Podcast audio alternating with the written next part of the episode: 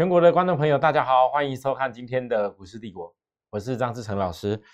好，各位投资人，今天台北股市上来哦，我想早上第一时间，很多投资人，你应该会回想到我昨天跟大家讲的一个重点，我特别一直提醒大家，你一定要特别看台积电的空方缺口回补的时候，你就看到一些不一样的现象。我昨天跟大家说，这个大盘。如果就整个时间转折的角度，本周假如可以在经过这么多的利空当中，可以把本周的这个周黑的这个缺口给回补回去的话，大盘哦，那么我告诉大家，这个盘这一次下压出量的洗盘就非常非常的完整，但这个几率上是蛮低的。那为什么我特别跟大家拿出这件事情来讲？那最主要因素是因为。整个一个下跌坡的基本的对称幅度，其实到昨天来讲已经超过了，所以修正的幅度其实是已经有达到一个程度。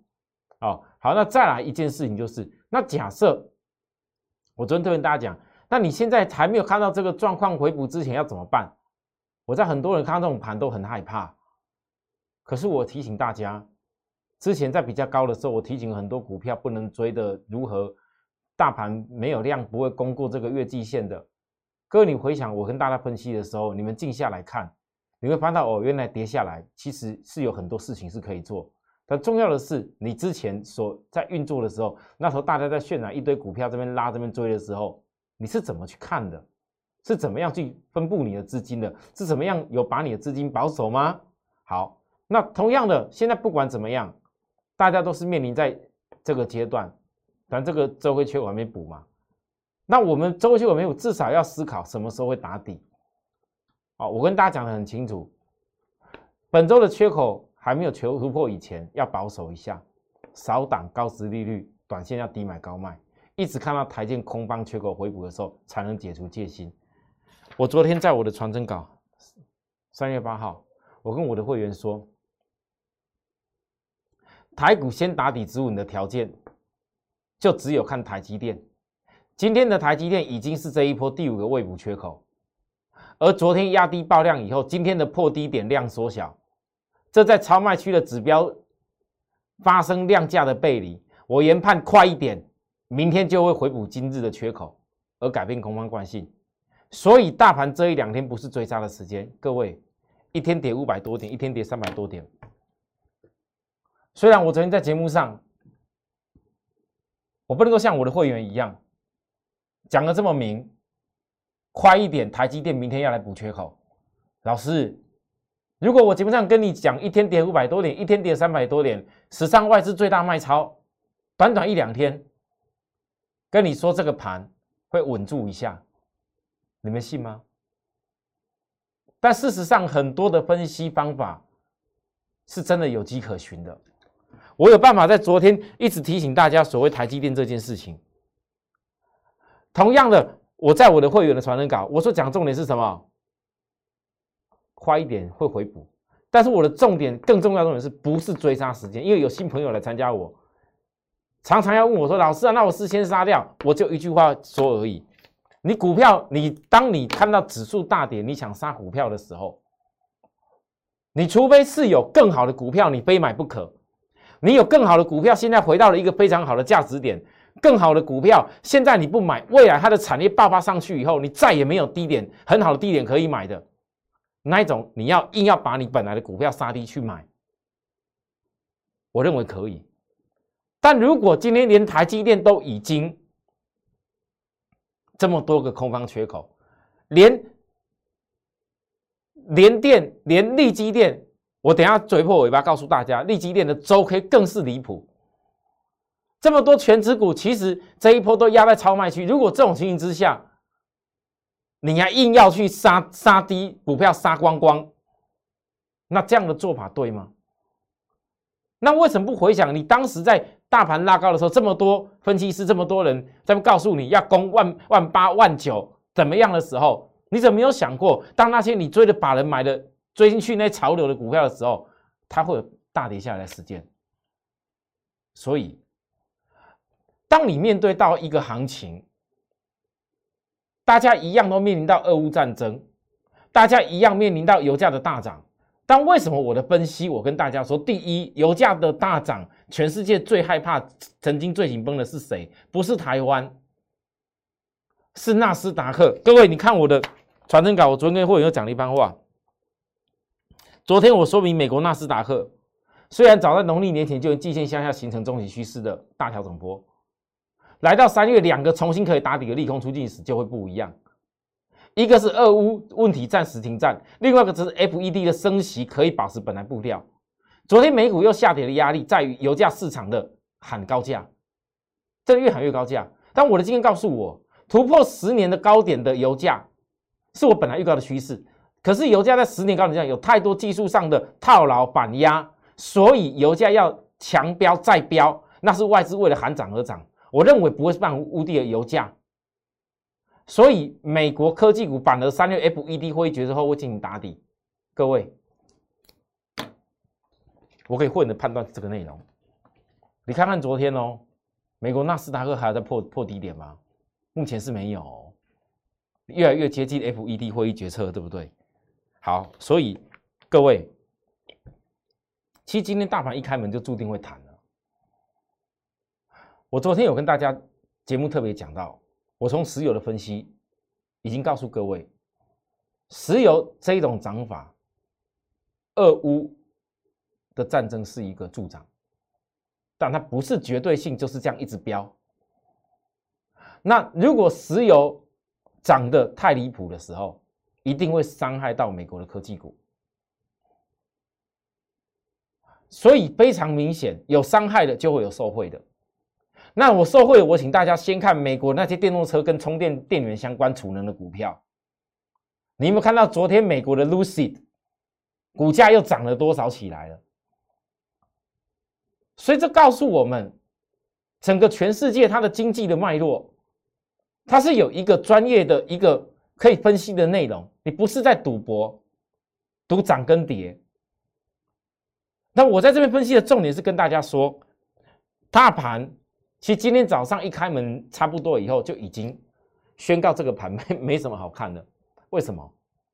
因为昨天台股我们早上先反映的是油价的油价的一个大涨，所以台股预期美国要跌，所以先跌。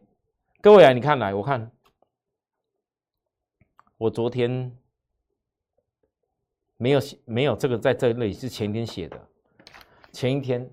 前天有告诉会员的内容，我说因为台股先预期反映油价大涨，然后美国科技股怕，所以外资在台湾先抽资金。但是我昨天是在节目上跟大家讲，各位投资朋友，那如果美国没有像你想象这么弱呢？那台湾不就是短线超跌了？所以今天早上的涨点，所以从今天早上其实涨上来以后就没什么好看了。你把这两根 K 棒合成起来，其实就跟昨天的美国纳斯达克跟费城半导体涨得差不多样子，它的幅度就差不多。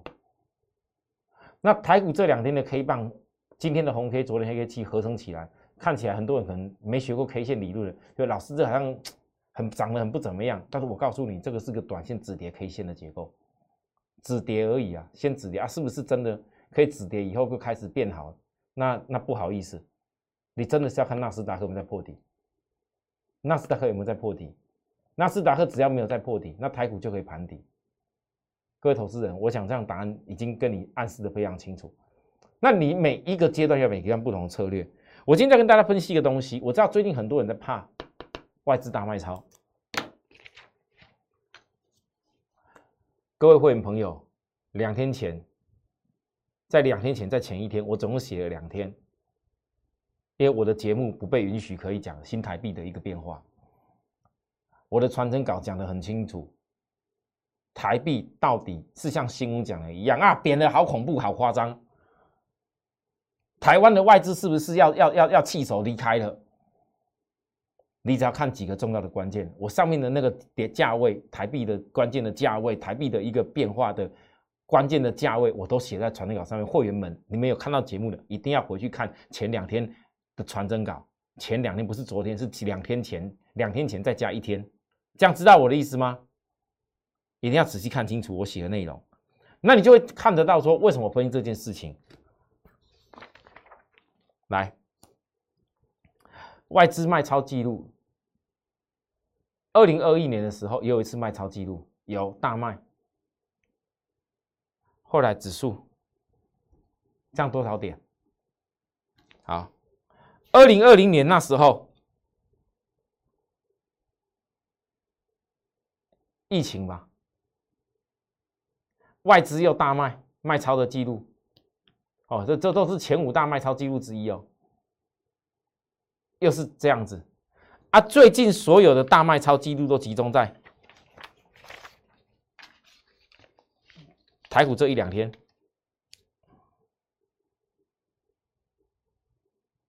那你可以说这是因为俄罗斯乌克兰战争的事情因素导致的。那我问大家，如果外资大卖超过后，会是以后大盘涨势的动力，外资大卖超过后，会有可能不是我不能说保证，会有可能会是以后大涨回补的动力。那我问各位，你现在在这里好好分析未来，如果当外资要回来的时候，我们现在不知道外资什么时候要回来，我不敢说，但是外资要回来之前，其实新台币的一个变化是看得出来的。我已经在我的传稿，我刚刚讲过，会员要看传真稿，我教给大家怎么看。那我们先不讲那些了，我们现在讲的是在这种环境之下，如果投资人你是眼光要跟我一样看未来的人，我们是不是要去思考？假设以后外资回来以后，它必然一定会去锁定什么样的产业，而锁定那样的公司去买超，而且是让那样的公司在买超未来有产业的受惠之下，让它股价可以膨胀上去。好，今年的所有的题目一定都跟原油有关。布兰特油突破十年的高点，这是我跟大家预告的事情。我刚在我的传承稿跟大家会员讲了，这个地方就是有个很过去一个很明显的一个压力区。你一次性的突破，真的像现在外资讲了要飙过两百美金，真有的讲三百美金更夸张的。那我问各位，如果真的像那些外资讲那样子，要飙破两百美金、飙破三百美金的话，你觉得你当下第一时间要做的股股票，台湾最重要投资的是什么？你眼光如果不要看那几个月，你看的是未来，真的像外资讲的，真的油价有办法，因为俄乌战争突破两百美金、三百美金的话，你觉得你第一时间所有的资产，你应该要拿来压什么东西？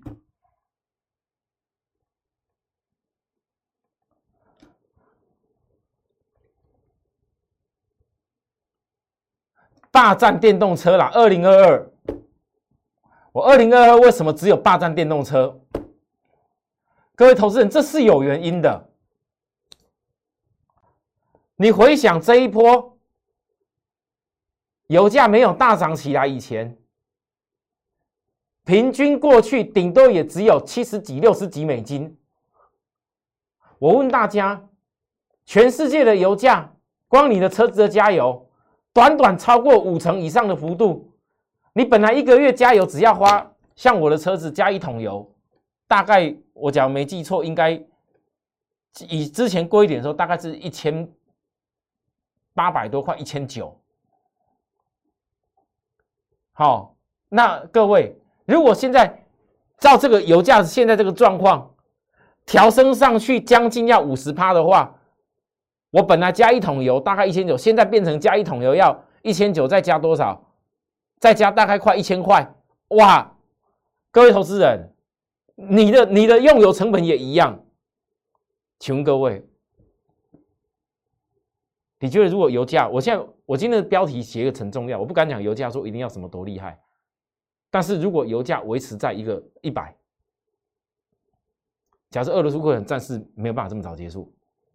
假设今年这通膨环境，油价就是维持在大概一百就好。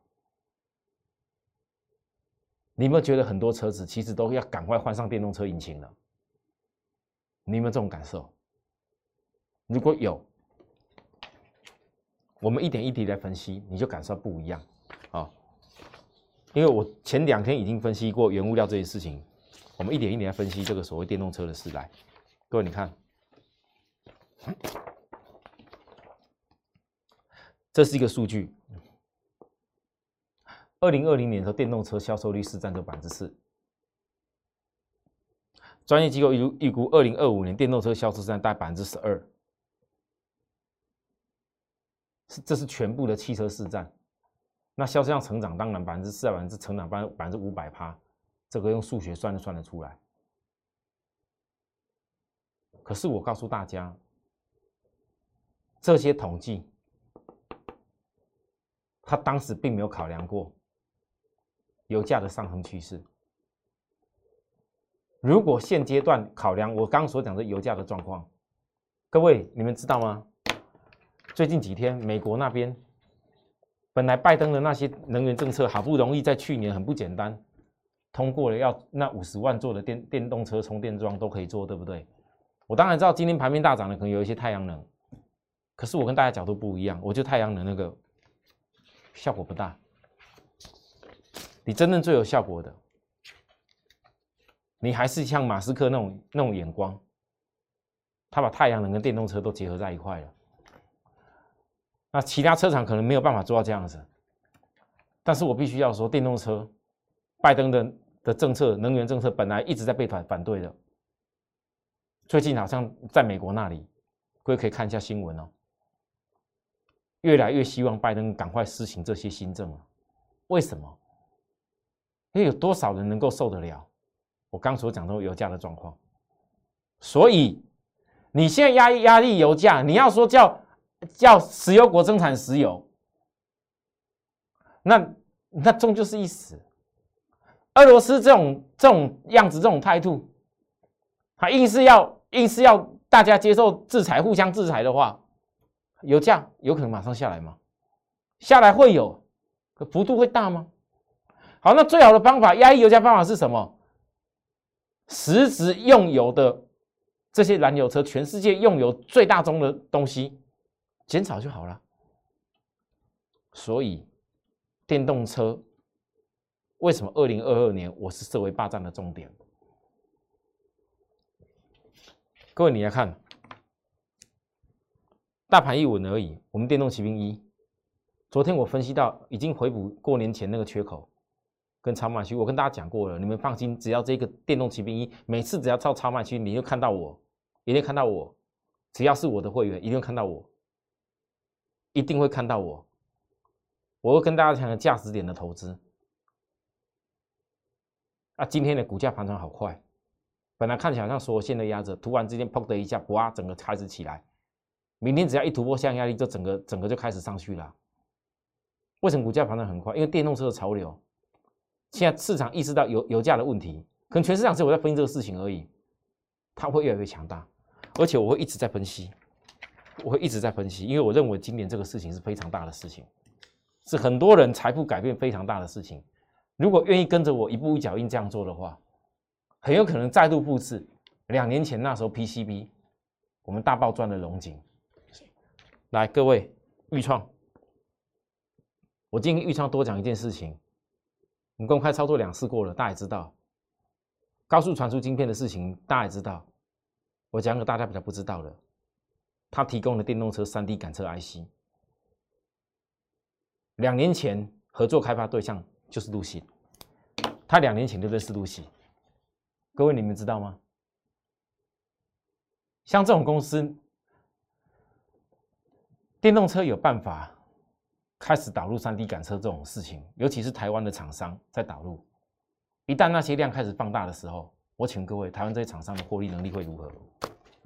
我告诉大家啦，你去看看特斯拉啦，除了限速啦，除了充电的，除了一些比较属于那种传统汽车硬体设备，你实际上特斯拉里头用的那些比较高阶的 IC 的，哪有可能用台湾货？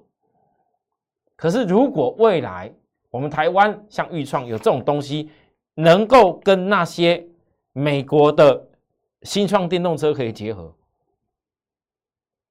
可你觉得你还小看它吗？那现在在指标压低的时候，不是开始思考未来下一次买点哪里？那何时要思考？好，紧接着我们看金豪科啊，等下金豪科等下再来看。我们先来回头来看那个油价这一次上涨之下，也会有受惠的东西，叫做原物料。原物料，原物料已经近期那个金属的镍已经在涨到是太夸张，暂时停止交易了。哦，这全球真的实在是很特别哦。有人讲啊，老师啊，那早知道我去去去压压那个镍价会飙，原物料随便压个东西会飙，我可能就赚多少。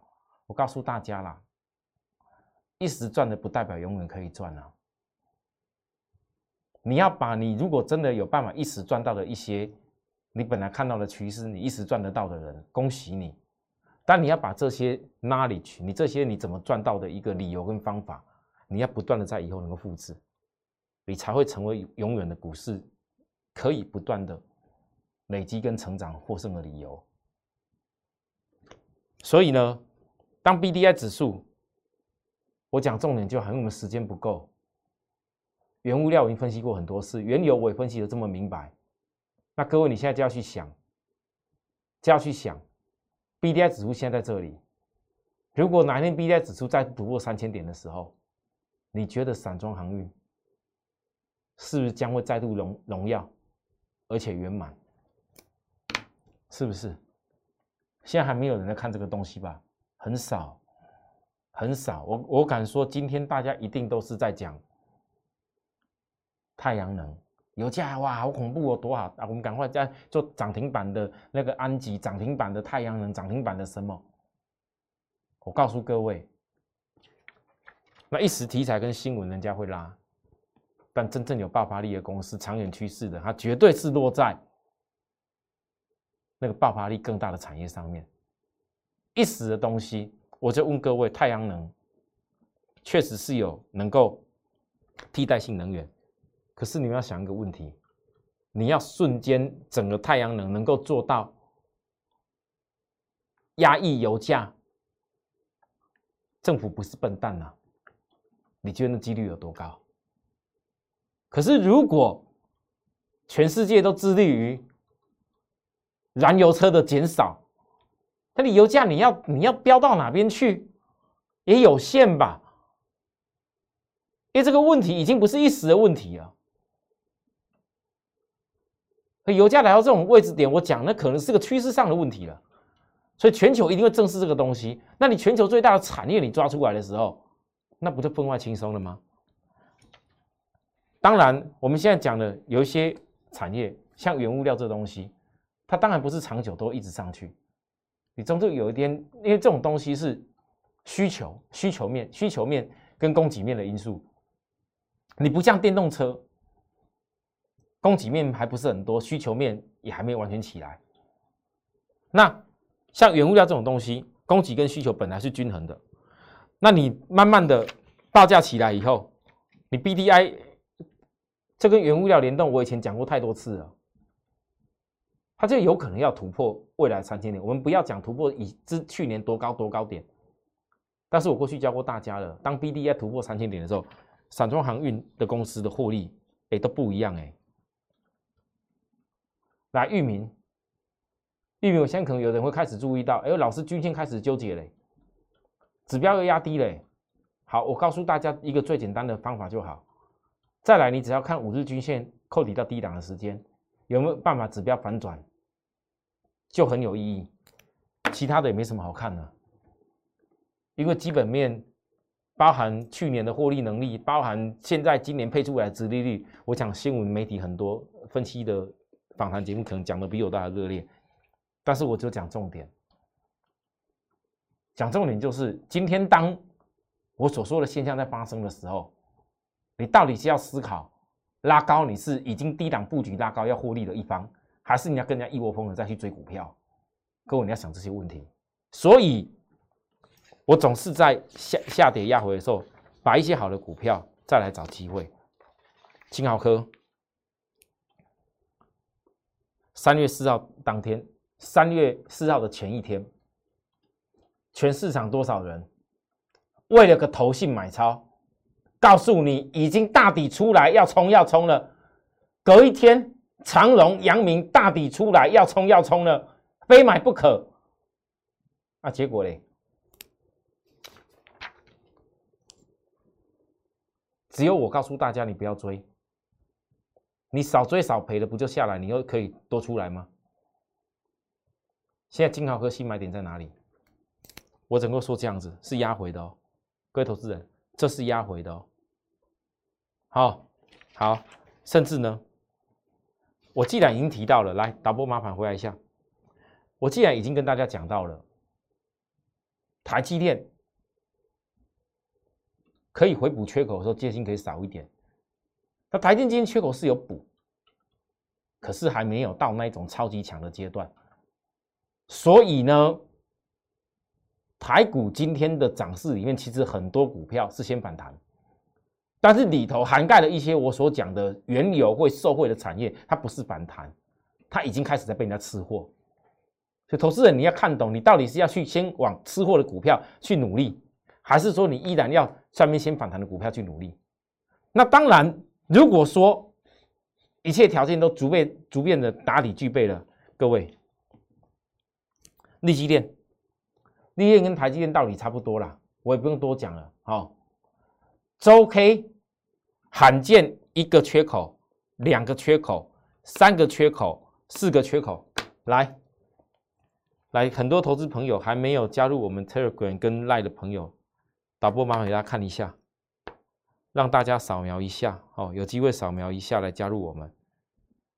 我的 Telegram 今天我们的铁粉哦，真的一定要加入我的 Telegram 啊！我知道 Telegram 可能比较复杂麻烦一点，哦，一定要加入我的 Telegram。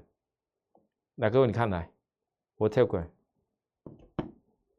这是今天 Telegram 给的东西。我最近 Telegram 我有空我就写一些东西给大家。利基链。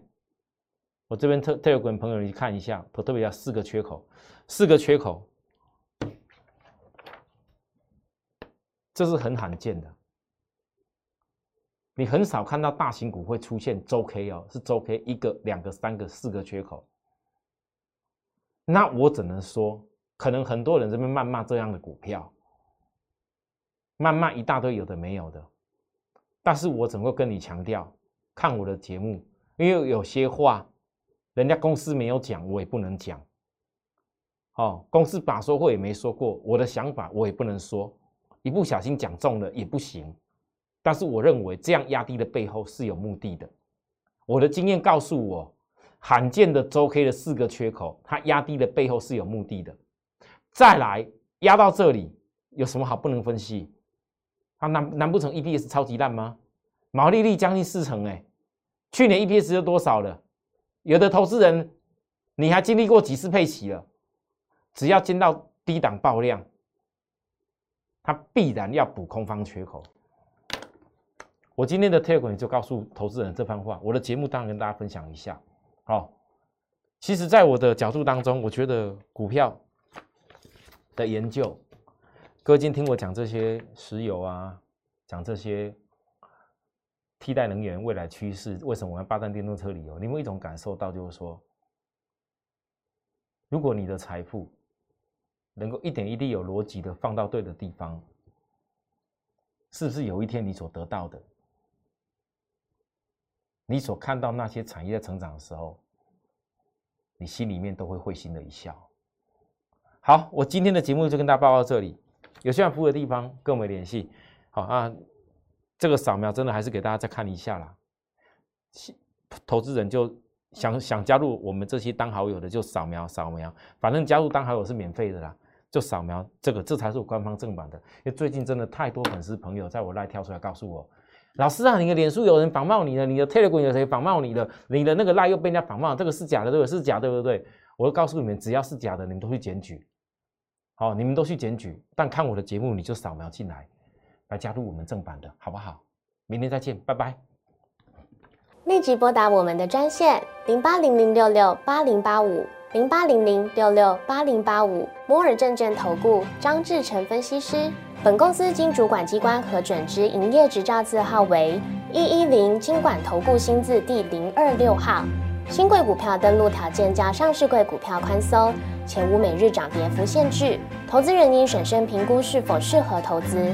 本公司与所推介分析之个别有价证券无不当之财务利益关系。本节目资料仅供参考，投资人应独立判断、审慎评估，并自负投资风险。